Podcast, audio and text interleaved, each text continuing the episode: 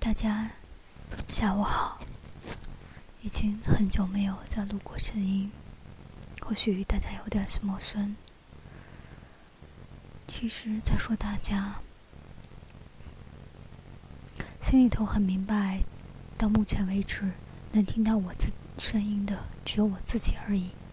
大家，就是为了给自己一个打气的理由。所以会这样子呢，或许就是我的虚荣心在作祟吧。每次都是这样录了中断，中断了再录，很没有坚持性。本来计划好的一百天完成这项内容，其实早已过去了好几个一百天了，但是还是没有真正的继续下去。我想，我需要反思一下。然后继续开始这段旅程，因为这次我绝对可以坚持下去。会有人一直坚持来听这里吗？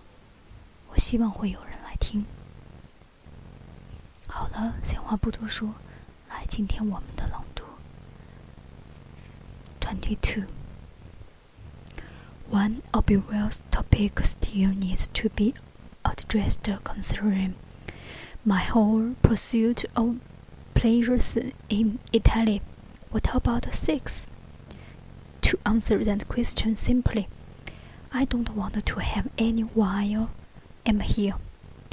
To answer it more thoroughly and honestly, of course, sometimes I do desperately want to have some, but I've decided to sit this particular game out for a while.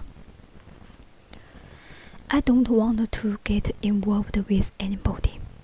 Of course, I do miss miss being kissed because I love kissing. I complain about this so much to Sofie that the other day she finally said in expressions, For God's sake, Liz, if it gets bad enough, I'll kiss you. But I'm not going to do anything about it for now.